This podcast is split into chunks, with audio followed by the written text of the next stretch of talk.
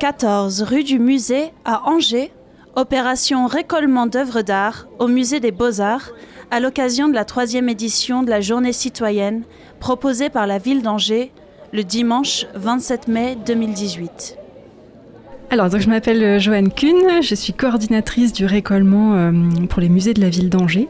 Donc cette année, on propose euh, une action de récollement au musée dans le cadre de cette journée citoyenne.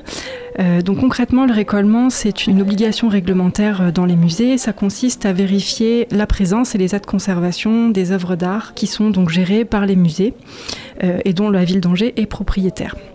Euh, le but, c'est vraiment de euh, permettre l'accès euh, de certaines collections qui sont en réserve au public à l'occasion de cette journée en particulier. Et donc on va proposer aux gens de venir pendant trois sessions de deux heures et on va vous permettre de découvrir plusieurs collections, donc notamment les gravures de mode, c'est le choix qui a été fait cette année. Et donc on apprendra aux citoyens à venir inventorier et faire du récollement sur cette collection. Et puis on proposera aussi des euh, actions euh, de recherche iconographique sur un fond de photos ancien. Donc ce sera l'occasion d'apprendre comment les conserver euh, pour que ça dure dans le temps.